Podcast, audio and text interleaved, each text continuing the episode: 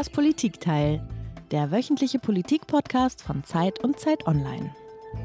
Während die Energiepreise explodieren und die Inflation Höchstwerte erreicht, haben vor wenigen Tagen am 11. Juli die jährlichen Wartungsarbeiten an der Gaspipeline Nord Stream 1 begonnen. Was in all den Jahren zuvor bloß logistische Routine war, setzt jetzt die Politik in Berlin massiv unter Stress. Wird Putin nach dem Ende der Wartungsarbeiten Ende Juli wieder Gas liefern?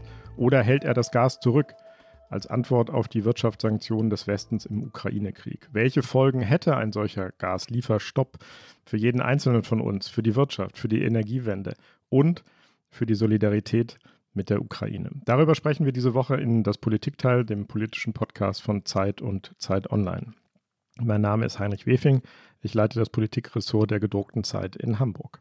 Ja, und mein Name ist Iliana Grabitz. Ich bin Politikchefin von Zeit Online in Berlin. Ja, also du hast es schon gesagt, Heinrich, die große Frage, der wir uns heute widmen wollen, heißt, was, wenn Putin das Gas nicht wieder aufdreht? Und wir sind froh, dass wir eine Expertin gefunden haben, die äh, zwar vermutlich nicht in die Zukunft schauen kann, beziehungsweise werden wir gleich erfahren, äh, sich aber in dem Thema unglaublich gut auskennt, nämlich so wie wenig andere. Zu Gast bei uns im Politikteil ist Karin Pittel. Karin Pittel ist Professorin für Volkswirtschaftslehre an der Ludwig-Maximilians-Universität in München und sie leitet außerdem das Zentrum für Energie, Klima und Ressourcen am IFO-Institut für Wirtschaftsforschung. Und was man auch wissen muss, ist, dass sie Mitglied des wissenschaftlichen Beirats der Bundesregierung Globale Umweltveränderung ist. So, das waren ganz viele Titel. Und jetzt ist endlich Zeit, Frau Bittel, Sie herzlich bei uns zu begrüßen. Toll, dass Sie da sind. Ja, ich freue mich auch. Ja, ähm, Frau Bittel, Sie haben wie alle unsere Gäste ein Geräusch mitgebracht, das uns zum Thema der heutigen Stunde hinführen soll.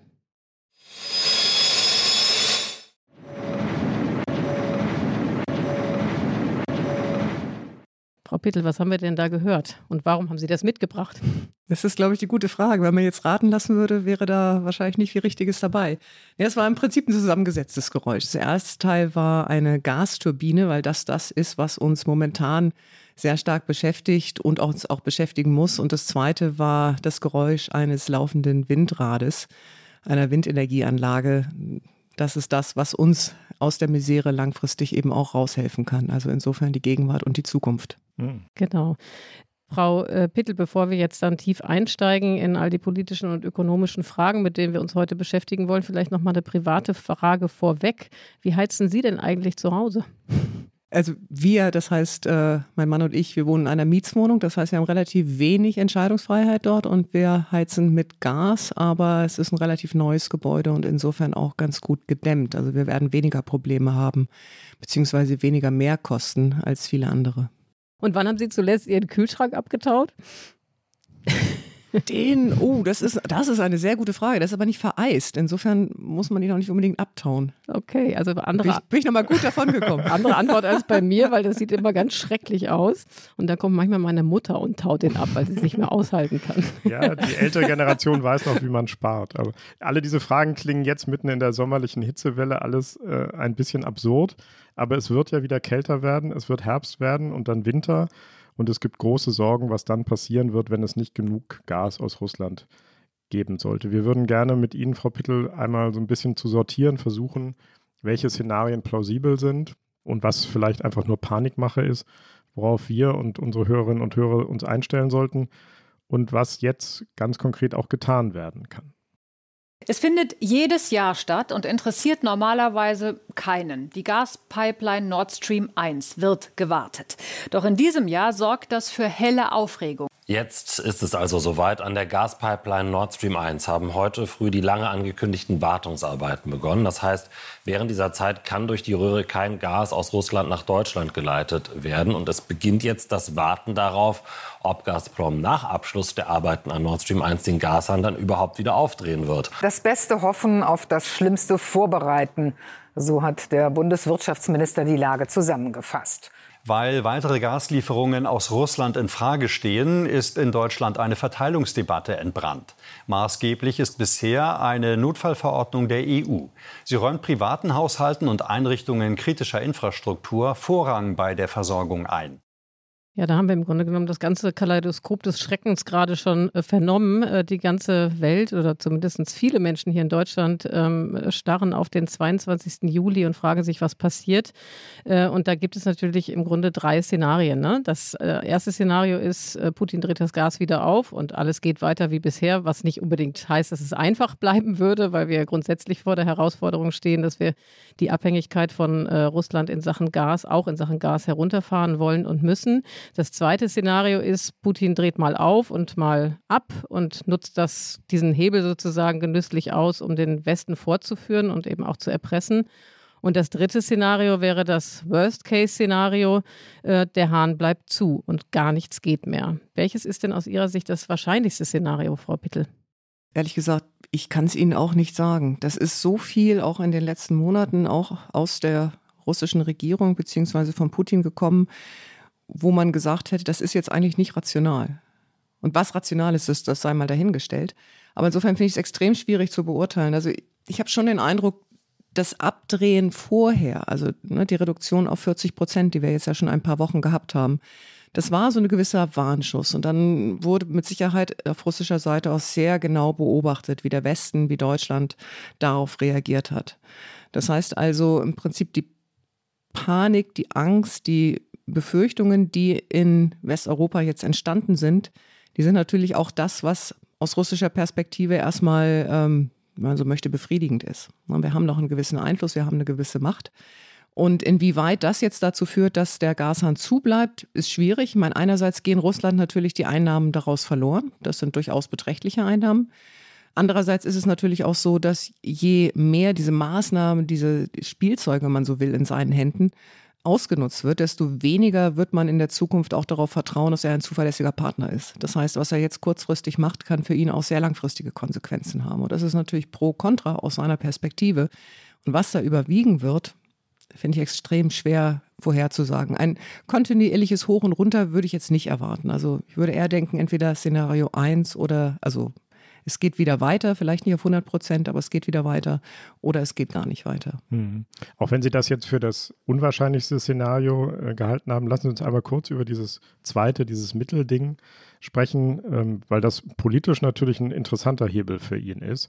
Immer wieder Panik schüren, immer wieder dem Westen die Abhängigkeit, vor allen Dingen der Bundesrepublik, die Abhängigkeit vorzuführen. Das erste Szenario können wir erstmal vernachlässigen, würde ich sagen, wenn alles so bleibt, wie es ist. Äh, das ist schon schwierig genug. Sprechen wir vielleicht auch hinterher nochmal drüber.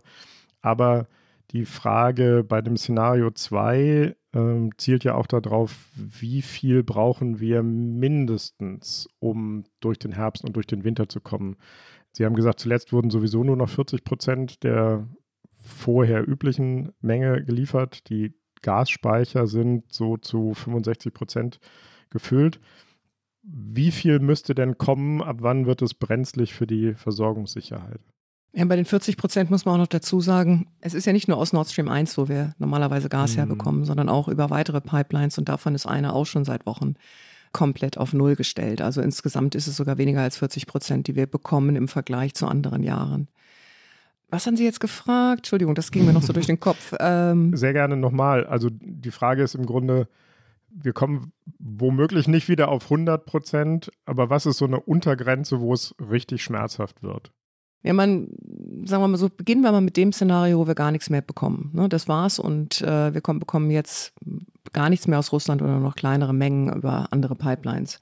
Und für das Szenario gibt es ja im Prinzip schon Prognosen, was das ausmachen würde. Das heißt also, wir würden aller Wahrscheinlichkeit nach eine, oder wir würden definitiv eine Lücke haben in der Gesamtverfügbarkeit von Gas gegenüber vorherigen Jahren. Also wenn wir genauso weitermachen wie bisher. Mhm. Und das ist eben dann die, die, die Variable, die tatsächlich höchst relevant ist.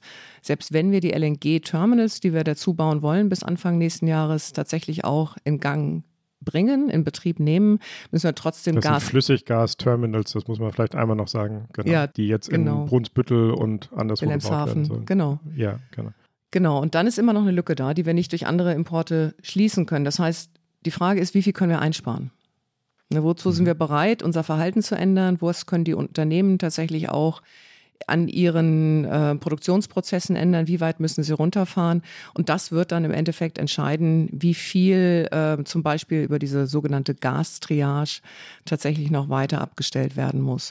Und je mehr wir zusätzlich kriegen, also die Lücke wird auf ungefähr 20 Prozent gegenüber vorangegangenen Jahren geschätzt. Also dass wir quasi genauso viel verwenden wie bisher. Wie viel ist dann sozusagen die Lücke zu dem, was wir jetzt nur noch reinbekommen. Das wären 20 Prozent weniger, als wir quasi im letzten Jahr verbraucht hätten. Das können wir durch weniger Heizen und so weiter und so fort auch zum Teil ausgleichen. Aber das zeigt im Prinzip, was die Herausforderung ist und alles, was wir zusätzlich reinkriegen. Das heißt also, ob es jetzt das Szenario ist, hoch, runter, hoch, runter oder permanent wieder hoch, dürfte uns eigentlich nicht darin beeinflussen, was wir jetzt machen.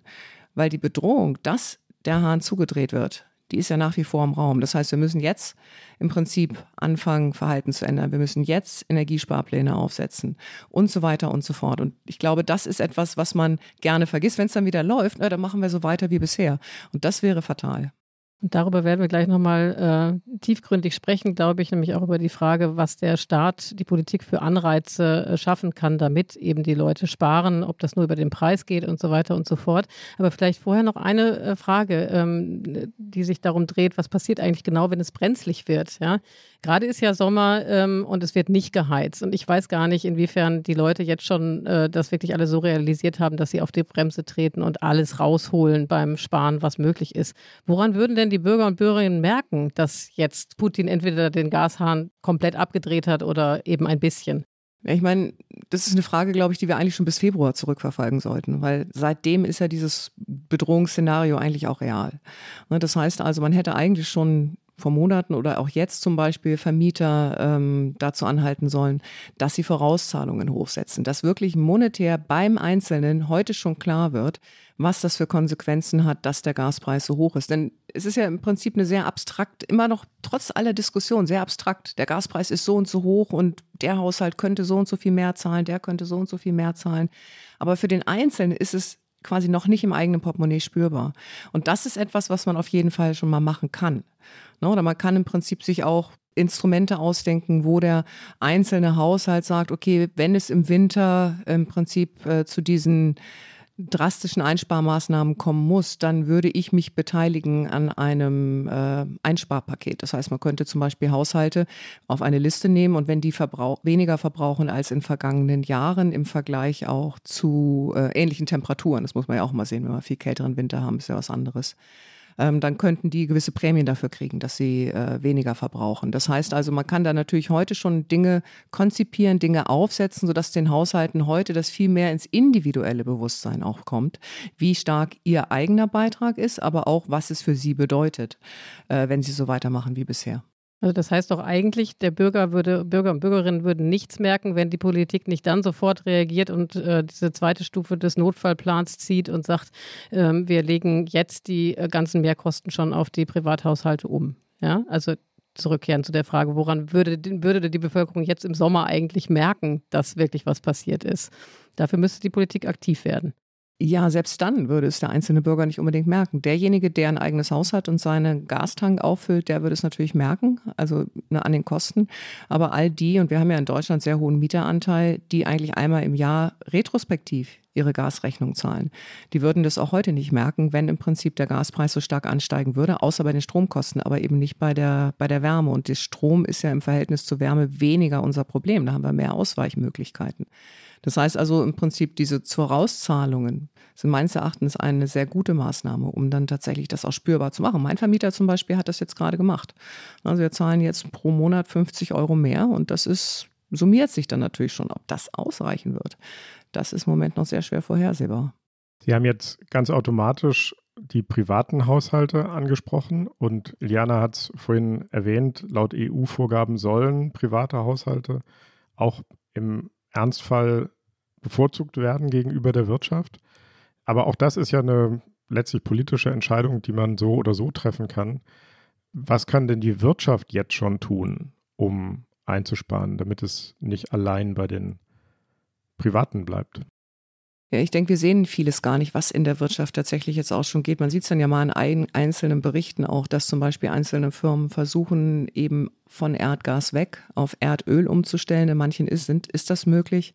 Anderen wird versucht, wo dann keine wirklich Hochtemperaturwärme, wofür man das Erdgas eben eigentlich braucht, wo man die nicht benötigt, eben umzustellen auf andere Prozesse, Wärmepumpen und so weiter, was da alles möglich ist, was natürlich in der Geschwindigkeit, wie wir es eigentlich brauchen, jetzt nicht auch nicht umgesetzt werden kann. Das sind alles Maßnahmen, wo man versucht quasi aus dem Gas rauszugehen und in andere Prozesse rein. Das ist erstmal für die, die das Gas grundsätzlich brauchen. Und da gibt es natürlich ganz viele Betriebe auch, die äh, Produkte, die aus Erdgas hergestellt werden, Grundstoff, Chemie, ähm, verwenden, die werden sich schon aktuell umschauen, wo sie, falls diese Industrien nicht liefern können, alternativ ihre ähm, Vorprodukte herbekommen können. Also das heißt, in den Firmen wird natürlich heute schon ganz aktiv auch geschaut, was kann ich wo machen, weil keiner möchte natürlich nachher in die Situation geraten, dass er tatsächlich die Produktion mhm. ja zum Stillstand bringen muss. Und ist diese Privilegierung der privaten Haushalte, die in dieser EU-Richtlinie festgeschrieben ist, ist das aus Ihrer Sicht eigentlich eine vernünftige Sache? Also aus meiner Sicht ist es schon grundsätzlich eine vernünftige Sache. Ich meine, Unternehmen haben natürlich eine wesentlich höhere Zahlungsbereitschaft und Zahlungsmöglichkeit auch. Das heißt also, wenn wir nur nach dem Preis alleine entscheiden würden, dann würden eben doch eine ganze Reihe von Haushalte absehbar kein Gas mehr sich leisten können. Und da geht es dann, wenn im Winter nicht geheizt werden kann, auch sehr schnell um Menschenleben auf die Diskussion über die Elektroradiatoren etc. können wir dann, wenn wir möchten, auch später nochmal mhm, kommen. Kommen wir noch drauf. Ja, und das heißt genau. ja auch nicht, dass man den Haushalt nicht versuchen kann, im Prinzip dazu zu bringen, dass sie weniger verbrauchen. Das sind höhere Preise, ist das die eine Maßnahme, Prämien sind die andere Maßnahme. Das heißt, da gibt es durchaus Möglichkeiten, aber zu sagen, dass wir das komplett ganz frei entscheiden lassen, nur über die Märkte, äh, ist dann schon, kann dann zu sehr problematischen Ergebnissen führen. Kann man das Einsparpotenzial im äh, wirtschaftlichen Bereich, also in der Industrie, eigentlich beziffern? Schwer.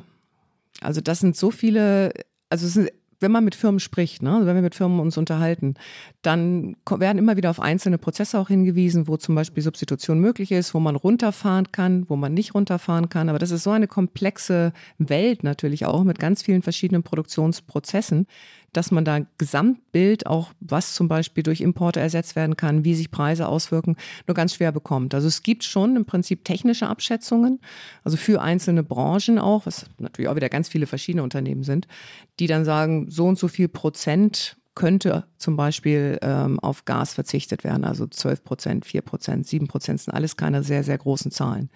Das muss man auch sagen. Aber die sind natürlich auch ähm, im Prinzip der Versuch, solche Zahlen abzuleiten, ist in der Regel erfolgt unter nicht so massiven Bedingungen. Ne? Also dass die Preise sich verdreifachen, vervierfachen. Das heißt also, was natürlich dann nachher wirklich passiert, auch welche vielleicht nicht essentiellen Prozesse abgestellt werden, darüber einen Überblick zu kriegen, das versucht ja, versucht der Bund der deutschen Industrie, das versucht die Bundesnetzagentur, ist extrem kompliziert. Und für den Fall, dass es jetzt zum Worst-Case-Szenario kommen würde, ne? also Putin dreht den Hahn gar nicht wieder auf, ist ja immer die Rede davon, Heinrich hat es eben schon gesagt, es gibt eine Prioritätenliste. Ja? Also das eine im Moment äh, heißt es die privaten Verbraucher first und Krankenhäuser, glaube ich, auch. Und danach gibt es eben eine Priorisierung der Industriezweige, welche sind am relevantesten, am systemrelevantesten. Und ähm, die Bundesnetzagentur redet immer von dieser Liste, aber die gibt es noch nicht. Ähm, mauert die Bundesnetzagentur an der Stelle, ähm, weil sie Angst hat, dass ähm, das natürlich wahnsinnig polarisieren würde? Oder gehen Sie davon aus, äh, dass es die tatsächlich noch nicht gibt? Wahrscheinlich Teile von beidem. Also das eine ist, dass ich zumindest ähm, aus Gesprächen auch gehört habe, dass das eine sehr kontroverse Verhandlungen sind, Gespräche sind. Also natürlich nicht nur die Bundesnetzagentur kann sich ja nicht alleine hinstellen und sagen, so und so und so und so, sondern die sprechen natürlich auch mit der Industrie, um ein besseres Gefühl dafür zu bekommen, was, wo, wie auch wieder reingeht in andere Prozesse, ne? diese immer wieder beschworenen Kaskadeneffekte. Das erste Unternehmen kann nicht mehr liefern, dann kann das zweite auch nicht mehr produzieren, dann kann das dritte nicht mehr produzieren. Und ein Gefühl dafür zu bekommen, was da geht und was nicht. Anderer Aspekt, welcher Anteil dieser höheren Kosten können die Unternehmen tatsächlich auf ihre Preise aufschlagen? Ne, wenn sie das, ihre Produkte selber verteuern können, dann können sie die Preise ja weitergeben und sind damit aber dann auch bereit oder haben die Möglichkeit, diese Preise zu zahlen.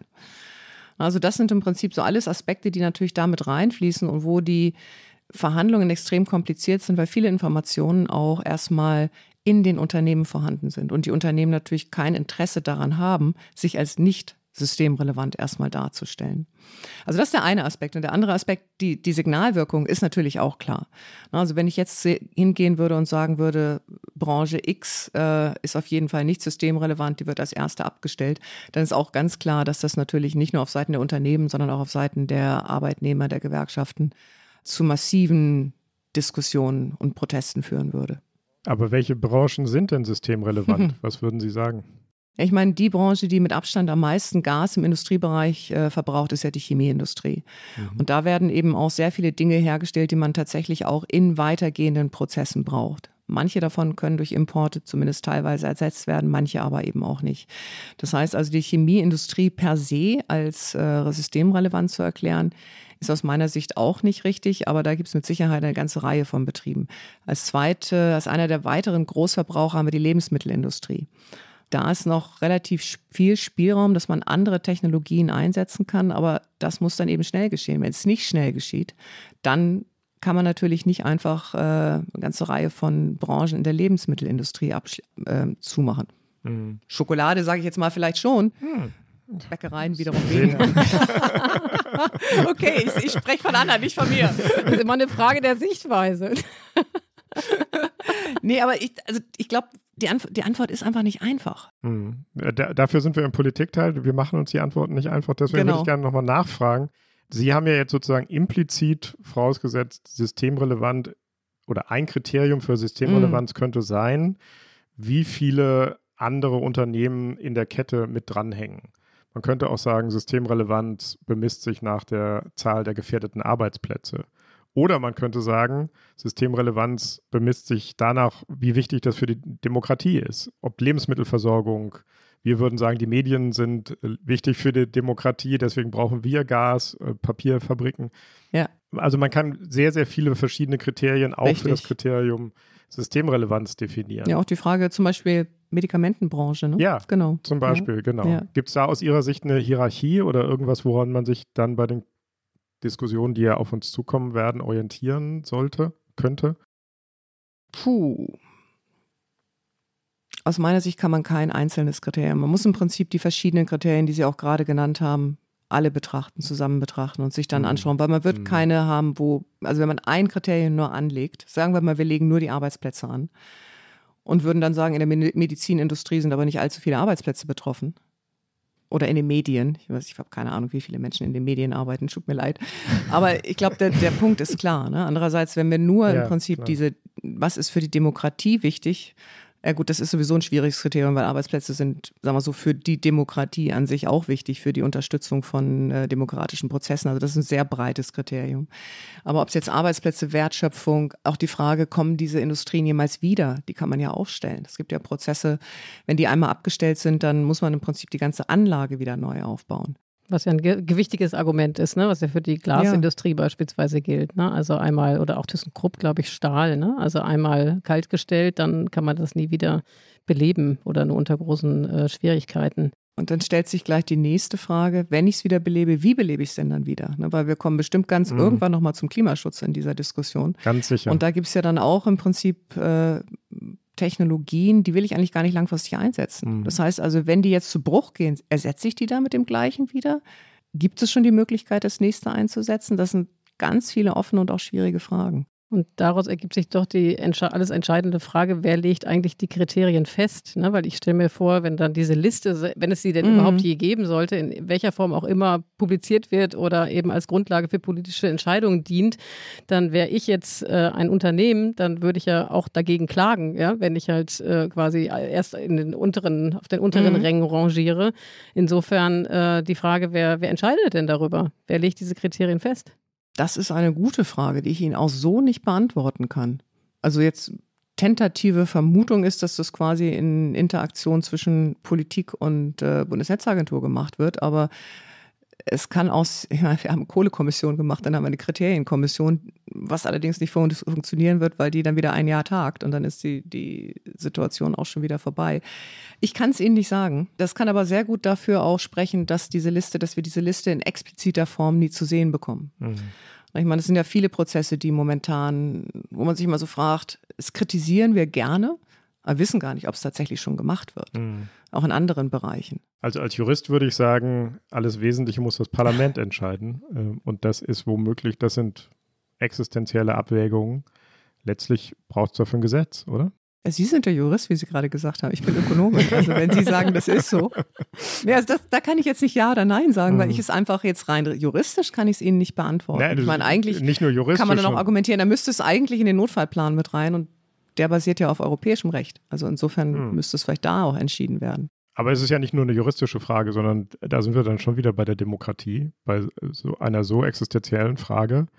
Hätte man ja eigentlich ganz gerne, dass äh, das Volk oder seine Repräsentanten da mitreden können. Ja, ich dachte, das Parlament wäre das Volk beziehungsweise seine Repräsentanten. Ja, eben, genau, genau, genau. Das ist das Argument dafür, dass das Parlament das entscheiden müsste. Ja, nee, das kann ich absolut nachvollziehen. Aber das muss ja auch schon mal ein Entwurf gehen, der überhaupt ins Parlament geht, mhm. der dann auch irgendwo abgestimmt sein muss.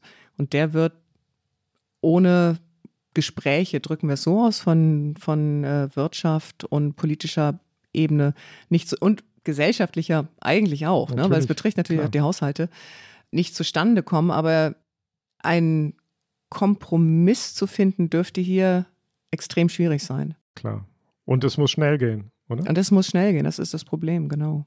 Also ich glaube, man kann das mal so zusammenfassen, sowohl hier im Politikteil als auch gesamtgesellschaftlich äh, stehen wir hier in einer Sackgasse oder in einer wirklich ähm, brisanten Zwangssituation, die man wahrscheinlich so schnell einfach nicht auflösen kann. Ich meine, es, es, es, es kommt ja immer, also mal so, wir reden jetzt immer davon, dass es wirklich dazu kommt, mhm. dass wir so eine Art Gastriage brauchen. Aber das ist ja auch durchaus noch nicht fest, steht ja auch noch nicht fest. Ne? Also die Bundes, also es wird ja einerseits wird das überlegt, aber für mich ist das immer das Mittel, der, Letz-, der letzte Ausweg. Ne? Also vorher versuche ich alles andere und da ist ein Aspekt eben, dass ich jetzt die Preise tatsächlich auch weitergebe auf den, äh, also die Preise, die jetzt auf den Weltmärkten verlangt werden an die Unternehmen und an die Haushalte. Und zweiter Aspekt ist eben auch das, was zum Beispiel jetzt auch diskutiert wird. Auktionsmechanismen für Unternehmen, die quasi freiwillig sagen, da nehmen wir lieber die Kompensation und hören auf zu produzieren. Und wenn das alles nicht ausreicht, dann kommen wir zur Frage der Gastriage, aus meiner Sicht zumindest. Und wie gesagt, auch es ist so viel Unsicherheit drin, aber es gibt es ist aus meiner Sicht durchaus nicht sicher, dass es tatsächlich dazu kommen wird. Aber man muss einen Plan haben. Mhm. Und darüber reden wir jetzt gerade. Genau. Wir werden ja später genau darüber noch sprechen, ne? also was man jetzt konstruktiv tun kann, um das Schlimmste noch abzuwenden. Aber lassen Sie uns einen Moment für ein, zwei Fragen noch bleiben bei dem, was manch einer ein Albtraum-Szenario als ein Albtraum-Szenario bezeichnet. Dann wäre tatsächlich die Ultima Ratio, dass der Staat, wenn der Markt nicht mehr da ist, entscheiden muss, wo die Versorgungssicherheit gewährleistet werden muss und wo nicht.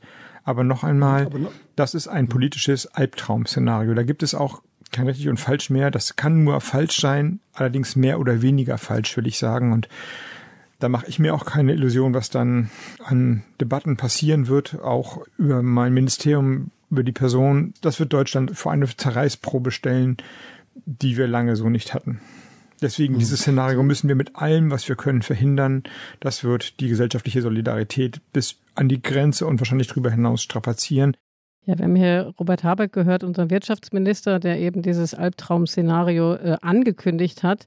Vielleicht einen Moment ähm, mal versuchen, das mit Leben zu füllen. Jetzt vielleicht nicht so sehr, was die sozialen Konflikte betrifft, aber in puncto Versorgungssicherheit und eben, was bedeutet das für die Wirtschaft? Welche Folgen hätte ein solches Szenario, Frau Bittel?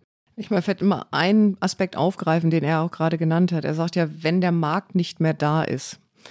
Ist eine schwierige Aussage, weil ich kann die Preise natürlich so hochgehen lassen, bis so viele rausfallen, dass dann irgendwann tatsächlich Nachfrage und Angebot wieder übereinstimmen.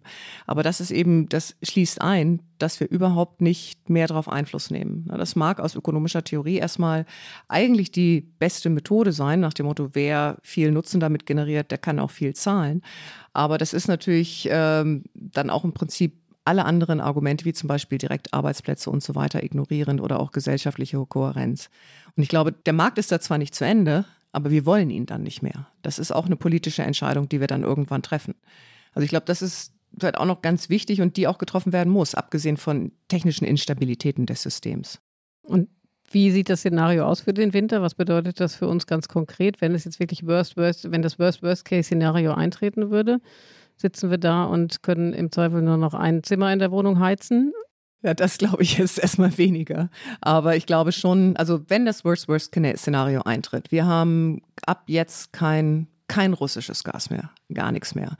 Wir kriegen die Speicher, wenn wir jetzt anfangen schon zu sparen, wo es geht, eben auch in der Industrie, schon anzufangen zu sparen, was ja auch schon passiert, kriegen wir die Speicher vielleicht voll auf die 90 Prozent. Da legt sich auch keiner wirklich fest. Das heißt also, wir sind dann in der Situation, wo wir eben über diese ganzen Mechanismen, die wir gerade gesprochen haben, wird der Gasverbrauch runtergehen. Das heißt, die meisten von uns, die irgendwie auf äh, Preise reagieren, werden in kühleren Wohnungen sitzen. Keiner wird in, aus meiner Sicht in einer kalten Wohnung sitzen. Aber man wird sich schon überlegen, ob man vielleicht alle Zimmer ständig heizen muss oder ob Zimmer, die nicht ständig benutzt werden, dann aber nicht geheizt werden müssen. Also ich glaube schon, dass die Menschen sehr viel bewusster umgehen mit der Energie. Und wir werden in der Industrie garantiert, äh, also nicht unbedingt Fälle haben, wo die Produktion permanent jetzt aufgehoben, also auf, aufhört, aber wir werden auch die Instrumente, die bis jetzt schon begeben werden, KfW-Kredite, äh, Garantien, auch vielleicht wieder Anpassung der Insolvenzrichtlinien, werden wir mit Sicherheit wesentlich mehr genutzt gesehen. Und wie viel im Endeffekt, summa summarum, im Frühjahr dann an Wirtschaftsleistung verloren gegangen ist, an Arbeitsplätzen, das werden wir sehen. Aber wir haben Instrumente der Kurzarbeit, die sich im Prinzip auch bewährt haben in der Zeit der Corona-Krise. Also ich sehe es nicht so schwarz, muss ich ganz ehrlich sagen. Einmal noch ganz kurz nachgefragt, wie lange halten denn die Speicher, wenn die jetzt, angenommen, wir kriegen sie auf 90 Prozent voll, wie lange hilft uns das für den Fall, dass wir kein weiteres russisches Gas bekommen? Tragen die uns bis in den Januar oder bis in den März oder? Was schwierig ist, diese Fragen zu beantworten, ist, weil das lässt sich nur beantworten, je nachdem, wie viel Gas wir verbrauchen. Na, wenn wir weniger verbrauchen, dann halten sie länger. Wenn wir mehr verbrauchen, dann halten sie weniger lang. Wenn wir einfach so viel weiter verbrauchen würden, wie wir jetzt verbrauchen, wie lange halten sie dann? Also wenn wir gar nicht sparen würden und die äh, verflüssigten die Gasterminals zusätzlich hinzubringen. Muss ich Ihnen sagen, haben wir nicht auf Monat und Tag ausgerechnet. Also wir werden insgesamt eine Lücke haben von ungefähr 20 Prozent. Kann man jetzt versuchen rückzurechnen, wann das tatsächlich sein wird. Aber es ist auch im Prinzip keine sinnvolle Rechnung, weil es wird nicht dazu kommen, dass wir einfach so machen, weitermachen wie mhm. bisher. Mhm. Ich meine, ich glaube, da ist die Politik auch sehr deutlich und da ist jeder Einzelne auch irgendwo rational genug dazu, das nicht zu machen. Ich sehe ein, dass das frustrierend ist, aber es ist nicht so einfach zu beantworten. Es wäre schön, aber wenn wir genau wüssten, ne, dass jetzt meinetwegen am 15. Januar sind die Gasvorräte zu Ende, am 1. Februar kommen die, Gas die, die Regasifizierungsterminals, also diese LNG-Terminals hinzu.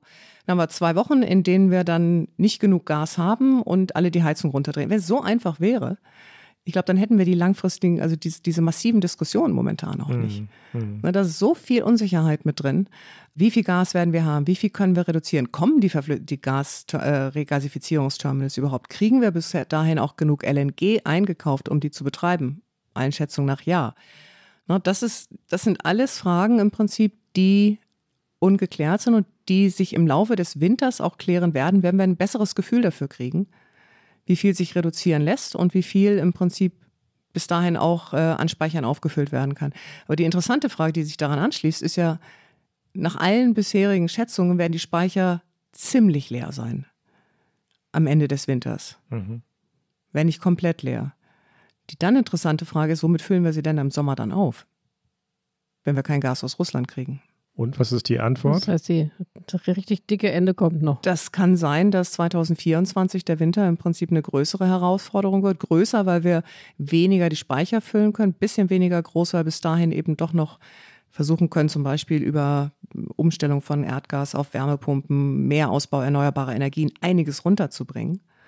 Aber gerade in, also in den Mengen, in denen wir das brauchen, auch quasi Entwöhnen der Haushalte, Entwöhnen der äh, der Industrie werden wir es bis dahin nicht schaffen. Das heißt also 2024 äh, ist, glaube ich, momentan noch nicht wirklich be im Bewusstsein, wird aber potenziell nicht weniger problematisch. Ich meine, ich finde es so interessant, weil ich habe so das Gefühl, ich bin äh, nach dem Motto, Frau Pittel, wie können wir das lösen? Herr Habeck weiß es nicht, aber ich weiß es. Ne? Ich kann Ihnen auch im Prinzip nur sagen, was Ansätze sind und wie man sie kombinieren kann. Ich wünschte, ich wüsste es, dann wäre ich weiß ich nicht, was ich da machen würde. Das ist ja auch völlig in Ordnung. Ich wollte eigentlich gerade einhaken und sagen, dass Sie mir eigentlich Hoffnung gemacht hatten, weil Sie sagten, dass Sie ja auch gesamtwirtschaftlich nicht so pessimistisch sind nee. ähm, wie vielleicht manche andere. Ähm, und dann hatte Sie es gerade so ein bisschen nach hinten runtergezogen, weil Sie so skeptisch über den nächsten Winter gesprochen haben. Aber trotzdem nochmal die Frage. Also es ist ja so, äh, dass die Wirtschaft einfach von vielen Seiten unter Druck steht. Ja? Also wir kommen gerade mhm. aus einer zweijährigen Corona-Krise, wo der Staat massiv eingreifen musste. Sie haben es selber erwähnt mit den Kurzarbeiterprogrammen. Das Gas ist knapp, die Zinsen steigen, wir haben Lieferengpässe, wir haben Fachkräftemangel, also eigentlich multiple Krisen. Und äh, insofern doch nochmal die Frage, also gehen Sie davon aus, dass wir äh, der Rezession vor, äh, davonkommen oder ähm, halten Sie das für ein denkbares Szenario dann doch? Es ist ein denkbares Szenario aber es ist kein sicheres Szenario. Also es hängt sehr stark davon ab, wie wir mit dieser Krise umgehen werden. Also ich mir jetzt gerade auch noch mal, wenn wir unser Haus, also das IFO-Institut, erstellt ja auch immer Konjunkturprognosen. Und diese Konjunkturprognosen äh, haben auch einen sehr hohen Unsicherheitsspielraum aktuell. Ne? Also erstmal überhaupt Gas oder nicht Gas und wenn kein Gas, dann wie viel macht es tatsächlich auch aus? Aber diese Prognosen zeigen eben auch immer wieder, das ist so was schwierig verständlich zu machen ist, dass es quasi auf der gesamtwirtschaftlichen Ebene doch eine relativ viel auch an Flexibilitätsspielräumen ist, die extrem schnell sich verkleinern zu scheinen, wenn man jeden einzelnen Prozess sich anschaut. Also im Prinzip ist es ja häufig so, wir gucken uns den Betrieb, die Branche, das und so weiter an. Das heißt also, wenn ich dann wirklich auf dieser Ebene gehe, dann ist es extrem schwierig, da noch ein Gefühl dafür zu bekommen, was möglicherweise im Ganzen passiert. Vor allem, wie ich natürlich auf die, logischerweise auf die fokussiere, die die größten Probleme auch haben werden. Also im Prinzip, wie viel Flexibilität die Gesamtwirtschaft hat, durch auch ihre, die außenwirtschaftlichen Verbindungen etc., durch die Wirkungen von Preisen, die wir bisher noch nicht beobachtet haben, weil wir in der Szenario noch nicht waren. Das können wir schwer voraussagen. Wir können nur im Prinzip von dem aus, was wir in der Vergangenheit beobachtet haben, versuchen zu schließen. Und da bin ich halt dann doch ähm, optimistischer, was die Resilienz angeht, ähm, als andere, muss man ganz klar sagen. Auch die Studien kommen ja zu sehr unterschiedlichen Ergebnissen. Ich wünsche mir nichts mehr in diesem Fall, dass ich am Ende des Winters sagen kann, ich habe recht gehabt. Aber ich kann nicht ausschließen, dass ich sagen werde, nee, ich habe überhaupt nicht recht gehabt.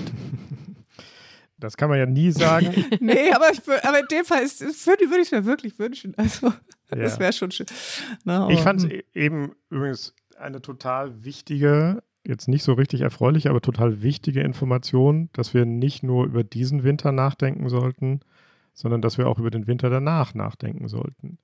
Mich erinnert das ein bisschen an die Corona-Pandemie, wo wir ganz lange dachten, na, die erste Welle und dann haben wir es geschafft. Und mhm. irgendwann haben wir alle kapiert, nee, das dauert ein Jahr oder zwei. Und so unerfreulich das ist, umso wichtiger ist es, sich das, glaube ich, gleich klar zu machen. Das ist eine Sache, die uns ja. lange beschäftigt. Kann ich kurz was zu der Analogie mit Corona sagen? Auf jeden Fall. Unbedingt. Weil ich, ich finde die einfach, ich finde die in anderer Hinsicht eigentlich auch sehr, also vielleicht augenöffnend. Was wir bei der Corona-Pandemie ja immer wieder erlebt haben, ist, dass die nächste Welle kommt. Fast alle waren sich sicher, sie kommt. Und es wurde nichts getan. Ne, Im Prinzip, die Menschen haben sich nicht mhm. vorbereitet, wurde die Politik hat nichts gemacht, dann kam sie und dann wurde sofort geschimpft, dass sowieso alles viel zu spät ist.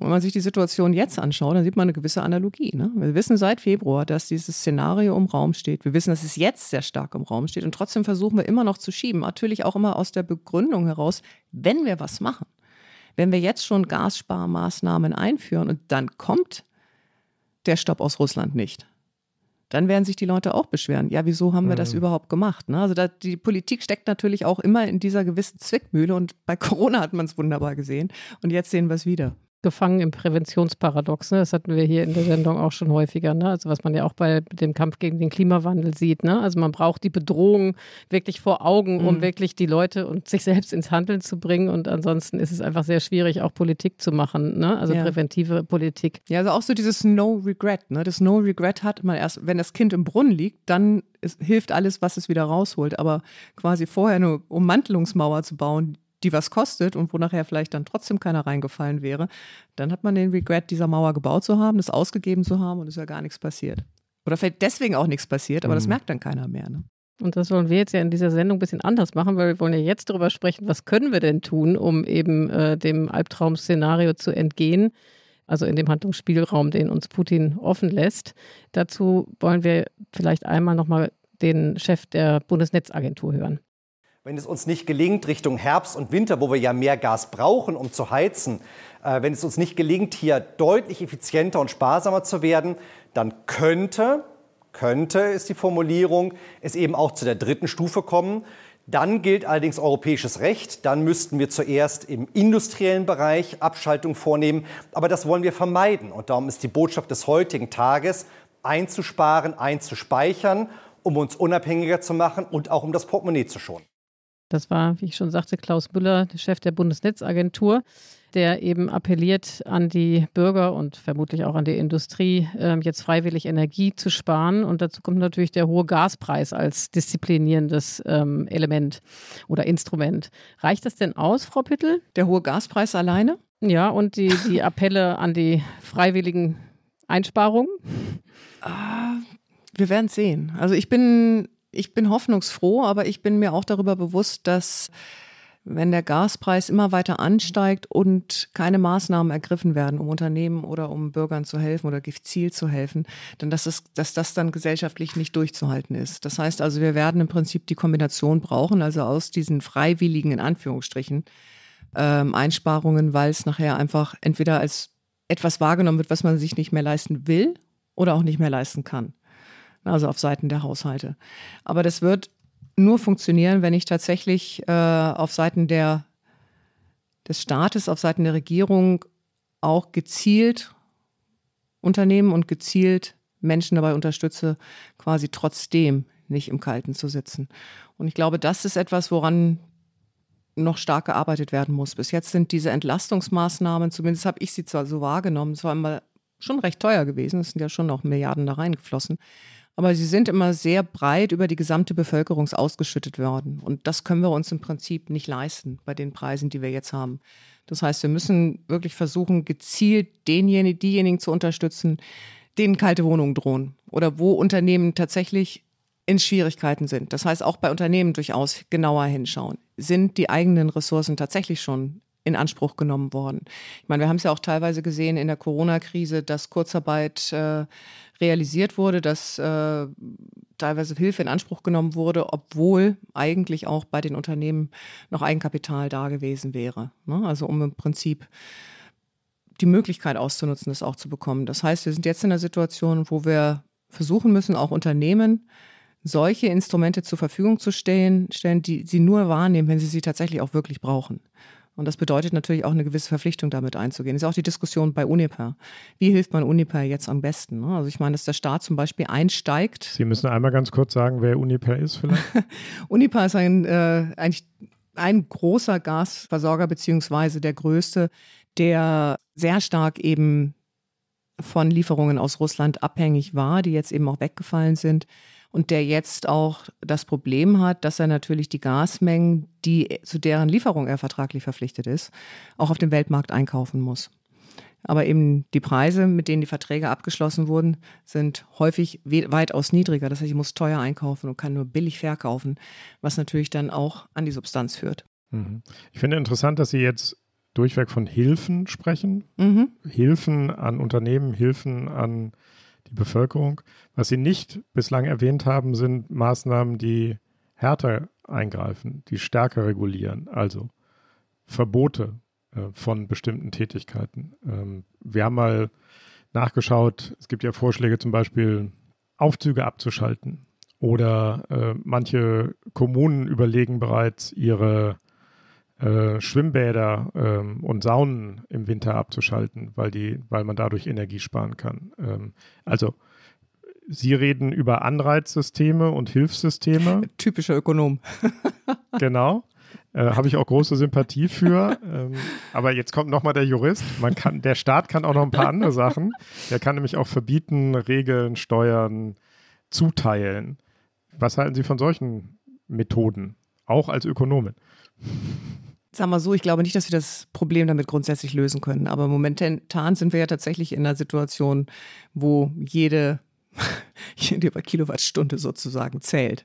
Und da können natürlich auch solche Maßnahmen, dass man im Extremfall kann man auch sagen, die Läden schließen alle um sieben. Ja, oder die Leuchtreklamen werden abgeschaltet. Straßenbeleuchtung wird ja, nur noch reduziert. die Hälfte reduziert, ja. genau.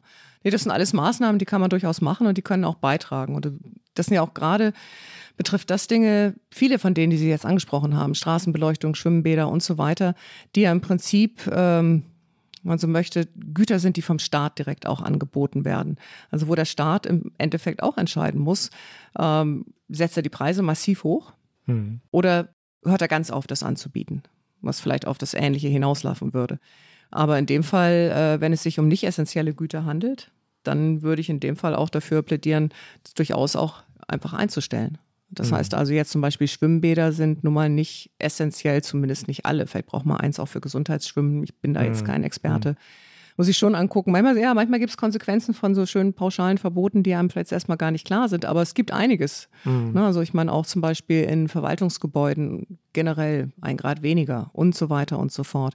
Es hört sich immer alles nach sehr viel Kleinvieh an, aber Kleinvieh macht eben auch Mist. Ne? Mhm. Also wenn wir das dann addieren, und das ist, glaube ich, auch das Gleiche, was wir beim Klimaschutz haben, das Problem, jeder Einzelne glaubt, dass sein Beitrag ja eigentlich nicht viel ausmachen würde.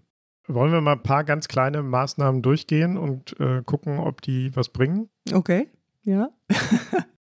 wir sind also jetzt gehalten, die Gasverbräuche zu reduzieren, jetzt schon im Sommer. Wir müssen also jetzt die Vorsorge treffen, um dann im Winter vorbereitet zu sein. Niemand soll frieren, aber dass private Haushalte auch ihren Anteil leisten. Nicht, dass man stinken soll oder weniger duscht, aber vielleicht ähm, daran denken, dass das Duschen und das Warmwasser, die Warmwassergewinnung auch nicht energiefrei erfolgt. Weniger duschen hilft das?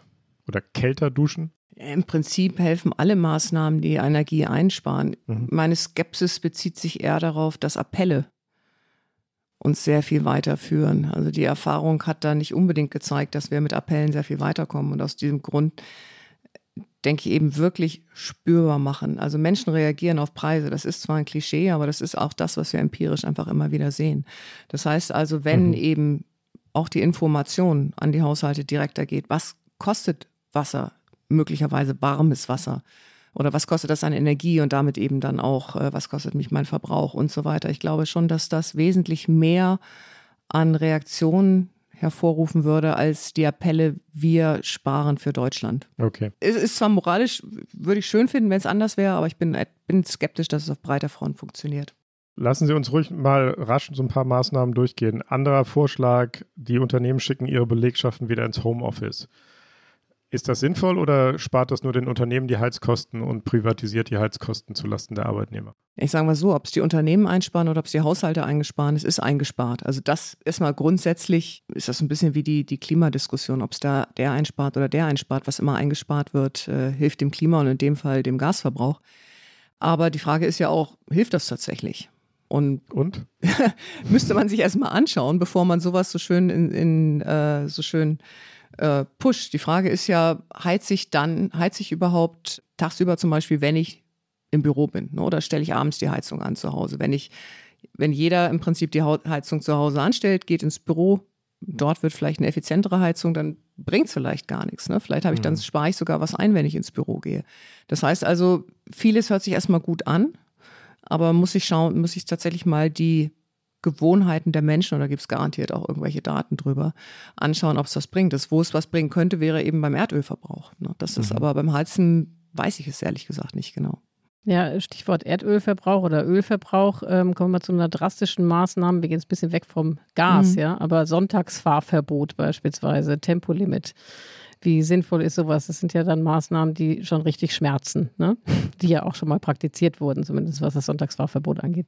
Also ich halte, ah, das ist wieder eine gute Frage. Jetzt sagen wir so, erstmal grundsätzliche vorausgestellt. Ich finde, ein Tempolimit fände ich sehr angenehm, weil wesentlich entspannteres Fahren. Also das mal vorausgesetzt. Halte ich es für die Situation im Sinne, wir sparen jetzt Erdöl für wenig sinnvoll. Also Erdöl ist zumindest absolut gesehen, im Sinne, wir haben eine bestimmte Menge zur Verfügung, nicht knapp. Ist auch nicht abzusehen, dass es knapp ist. Das heißt, da spiegelt der Preis die Knappheit wieder. Und wenn jemand gerne am Sonntag fährt soll er das meinetwegen tun. Wenn jemand schnell fährt, soll er das gerne tun. Immer dazu gesagt, dass ich eigentlich dafür wäre, äh, ein Tempolimit zu haben. Und aus Klimasicht, klar, ich bin eigentlich auch Klimaökonomin, ist natürlich auch sehr schön, wenn wir weniger Abgase haben, aber ein Tempolimit bringt eben nicht so viel, wie es immer gerne gehypt wird. Es wird aus meiner Sicht häufig so wahrgenommen, Tempolimit und wir haben die Probleme im Verkehr gelöst, was Emissionen angeht.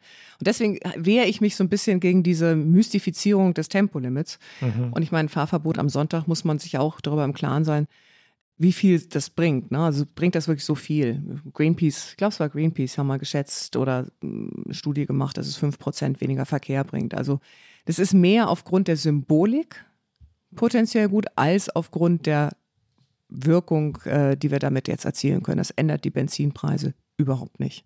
Jetzt ist ein interessanter anderer Punkt. Die Menschen sorgen schon vor oder glauben jedenfalls vorzusorgen. Es gibt Berichte über einen Run auf Heizlüfter und äh, so Heizelemente ähm, in der Hoffnung, wenn dann kein Gas mehr kommt, kann ich so ein Ding an die Steckdose stecken und sitze immer noch nicht in der kalten Wohnung. Gute Idee oder nicht? Nicht so eine wahnsinnig gute Idee. Ich meine, was sie natürlich dann haben, ist, wenn tatsächlich alle gleichzeitig einen Heizlüfter anstellen. Wenn sie ganz viel Pech haben, kommt es zum, zum Blackout. Und gleichzeitig haben sie natürlich auch noch äh, das Problem, dass dann der Gasverbrauch im Sinne von Spitzenlast im Strombereich sehr stark nach oben geht. Ne? Also, dass sie substituieren sozusagen mhm. Heizung gegen Strom. Das bringt jetzt nicht wahnsinnig viel. Ich kann verstehen, dass die Leute sich gerne damit absichern wollen.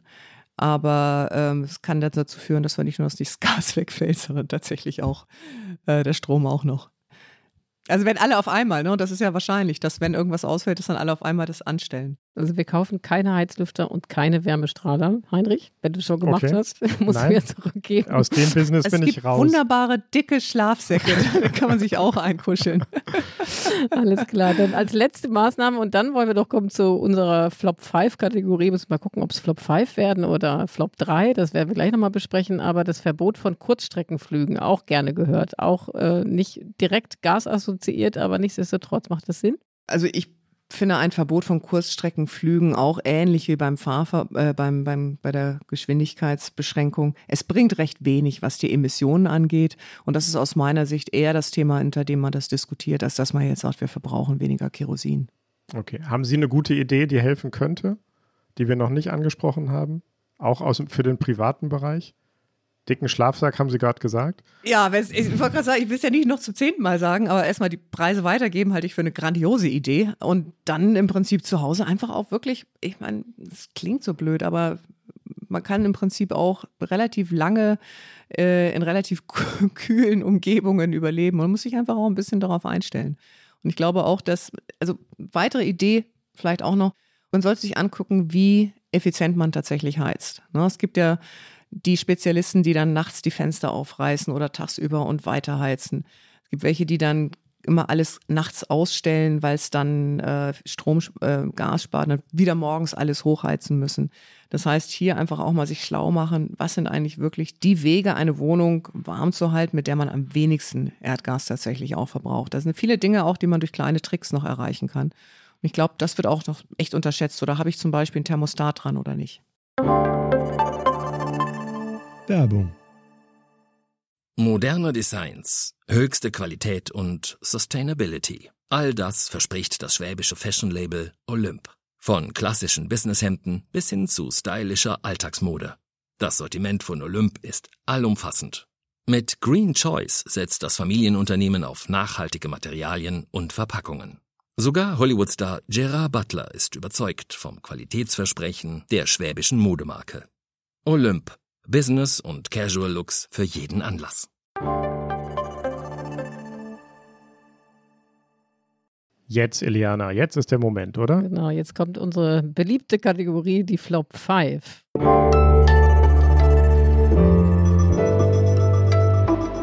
Die Flop 5. Frau Bittel, wie all unsere Gäste fragen wir auch Sie, was denn die drei bis fünf, Sie dürfen selber wählen, äh, äh, Phrasen, Sätze, Klischees sind, die Sie überhaupt gar nicht mehr hören wollen, wenn es wie bei uns heute um das Thema Gaskrise oder Gastriage geht. Was ist denn Ihr erster Flop? Mein erster Flop ist, äh, da haben wir gar nicht drüber gesprochen bisher, ähm, dass die Wahrnehmung und die Diskussion so ist, Deutschland ist das einzige Land, was jetzt leidet und nirgendwem geht es schlechter als uns.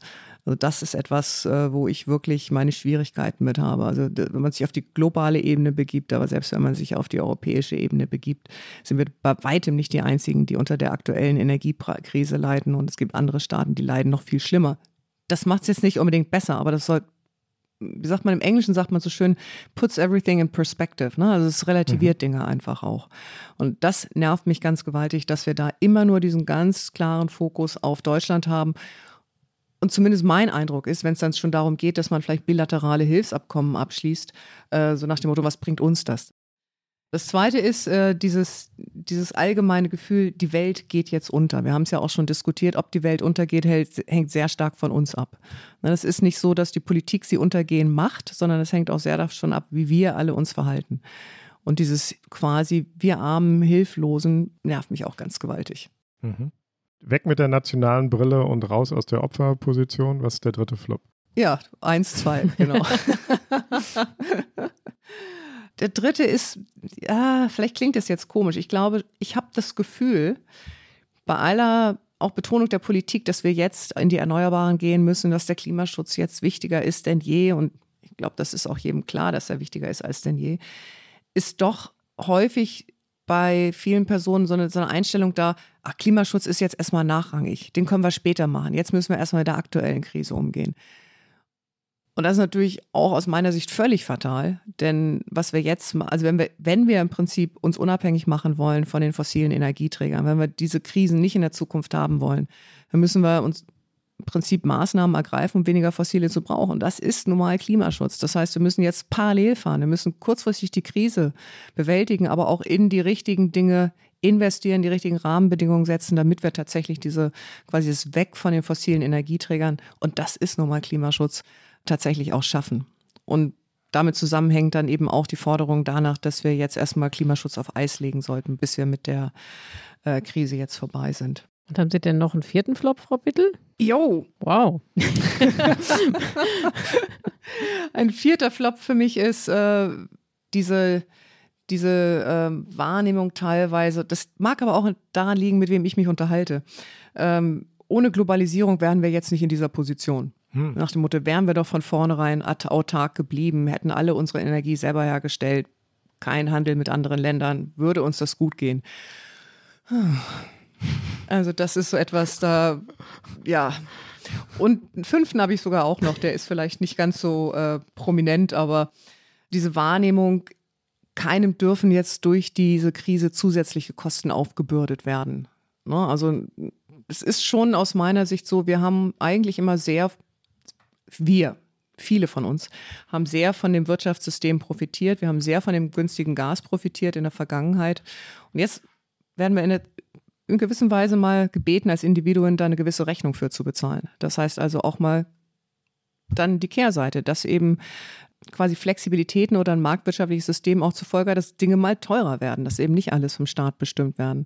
Und dass dann die Wahrnehmung da ist, das darf jetzt aber nicht sein, da muss der Staat uns komplett für versichern bin ich auch absolut kein Fan von. Und das ist natürlich immer auf die bezogen, die sich tatsächlich leisten können, trotzdem noch zu heizen, trotzdem noch Auto zu fahren, überhaupt die Wahl haben, was sie machen, die Wahl haben, ihr Haus zu sanieren und so weiter. Aber da gibt es genug von, die dann trotzdem sagen, jetzt muss der Staat dafür sorgen, dass wir diese Lasten nicht zu tragen haben. Und das, ehrlich gesagt, finde ich auch nicht ganz nachvollziehbar.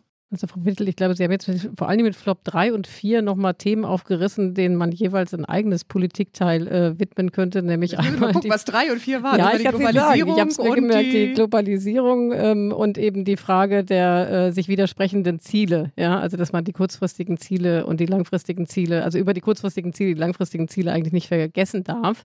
Und äh, unsere Stunde neigt sich dem Ende zu, beziehungsweise ist eigentlich schon überschritten. Vielleicht, ähm, Heinrich, weiß nicht, wie du es siehst, aber vielleicht äh, schließen wir mit, der, mit diesem letzten Punkt, nämlich äh, diesem brutalen Widerspruch zwischen kurzfristigen und langfristigen Zielen. Ne? Also einerseits besinnen wir uns jetzt wieder darauf, auf alte Technologien, die wir eigentlich schon für über, überwunden hielten. Die Atomkraft ist wieder im Gespräch, es soll wieder mehr Kohle verfeuert werden. Fracking ist auf einmal wieder im Gespräch. Wir machen uns eigentlich von Gas weiterhin abhängig, obwohl wir eigentlich darüber nachdenken sollten, eben die äh, Energiewende weiter voranzutreiben.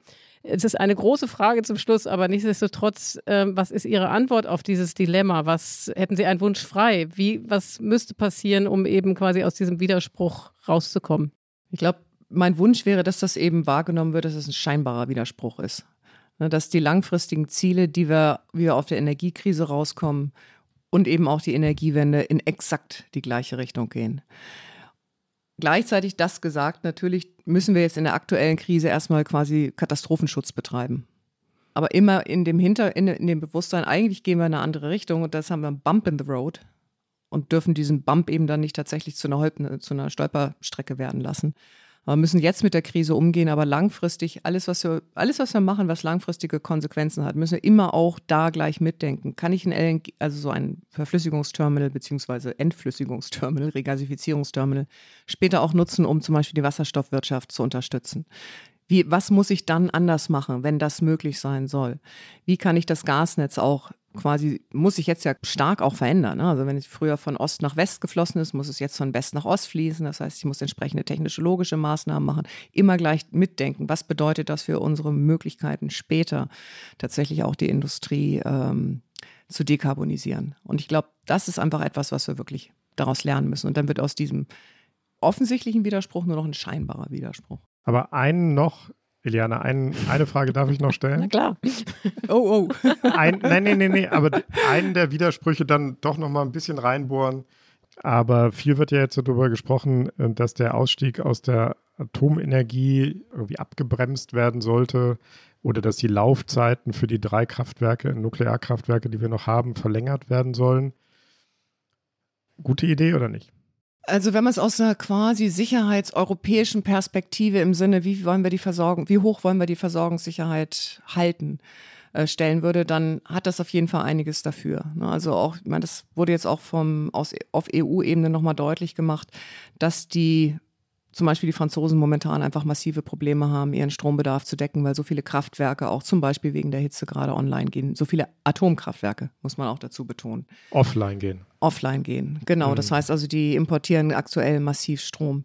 Wie viel es dazu beitragen könnte, tatsächlich unsere Gaslücke zu schließen, da sind die Rechnungen oder die, die Prognosen sehr unterschiedlich. Maximal sechs Prozent. Das ist das, was die aktuellen Atomkraftwerke noch zum Stromverbrauch, also nicht zum Energieverbrauch, zum Stromverbrauch oder Herstellung beitragen. Sie können allerdings nicht zum Beispiel die, ne, den Ausgleich äh, schwankender Einspeisung erneuerbarer vornehmen. Sie können, sie stellen in der Regel keine Spitzenlast zur Verfügung. Das heißt also, also sind nicht eins zu eins unbedingt für Gas ersetzbar, vor allen Dingen nicht dort, wo auch Wärme produziert wird. Das heißt, aus meiner Sicht haben wir noch keine wirkliche Idee, wie viel kann es tatsächlich bringen?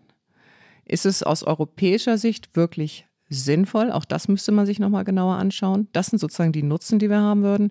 Die Kosten wären, dass wir im Prinzip wir müssen neu, wir brauchen neue Brennstäbe, wir müssen Sicherheitsüberprüfungen, äh, kann man die parallel machen und nicht, müssen wir die eh eine halbe Stunde abstellen, äh, ein halbes Jahr abstellen. Das sind Diskussionen, Arbeitsverträge und so weiter und potenziell auch, wie teuer lassen sich das die Energieversorger bezahlen, dass sie sagen, wir gehen noch mal eine weitere Runde oder sollte der Staat einsteigen? Das heißt, für mich ist es keine so einfache Antwort, dass man sagt, nee, es geht gar nicht. Da sind die Signale auch sehr gemixt aus der Industrie oder aus, der, aus den Energieversorgungsunternehmen. Das ist aber auch keine Sache, wo ich sagen würde, unbedingt um jeden Preis. Ich glaube, man hat teilweise oder die Öffentlichkeit hat noch zu wenig Informationen. Also was da in den Ministerien passiert, ob da im Prinzip gesagt wurde, ja, beschäftigen wir uns gar nicht. Oder ob da eine bessere Vorstellung davon ist, das weiß ich leider auch nicht. Ja, Frau Pittel, ganz herzlichen Dank für diese äh, wirklich sehr interessante, mehr als eine Stunde.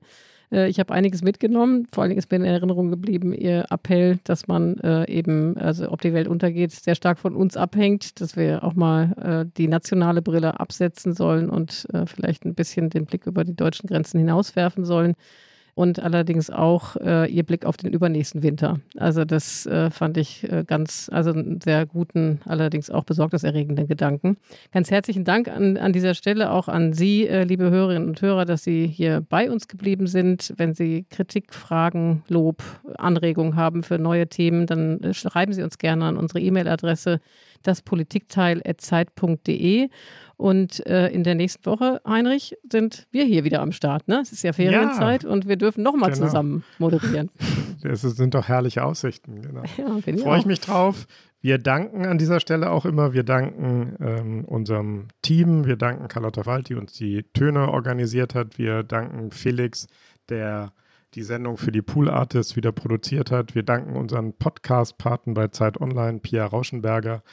Ähm, und Ole Pflüger. Und vor allen Dingen danken wir natürlich Ihnen, Frau Pittel, dass Sie uns erklärt haben, dass die einfachen Antworten leider nicht so zahlreich sind und uns daran haben teilhaben lassen, wie schwierig die Zeit sein wird, die auf uns zukommt. Herzlichen Dank für das Gespräch, hat großen Spaß gemacht. Also mir hat es auch viel Spaß gemacht und äh, ich würde dazu sagen, einfache Antworten gibt es immer, aber ob das die richtigen sind, das ist die Frage. Meistens nicht, oder? Ist doch so. Aus meiner, aus meiner Wahrnehmung nicht, aber es ist natürlich es macht die Welt einfacher. Wäre verlockend. Ne? Deswegen ist das Politikteil immer eine Stunde lang, weil wir den einfachen Antworten misstrauen. Ganz herzlichen Dank. Danke. Danke an alle. Ciao. Eine gute Woche. Tschüss. Ich danke auch. Ciao, ciao.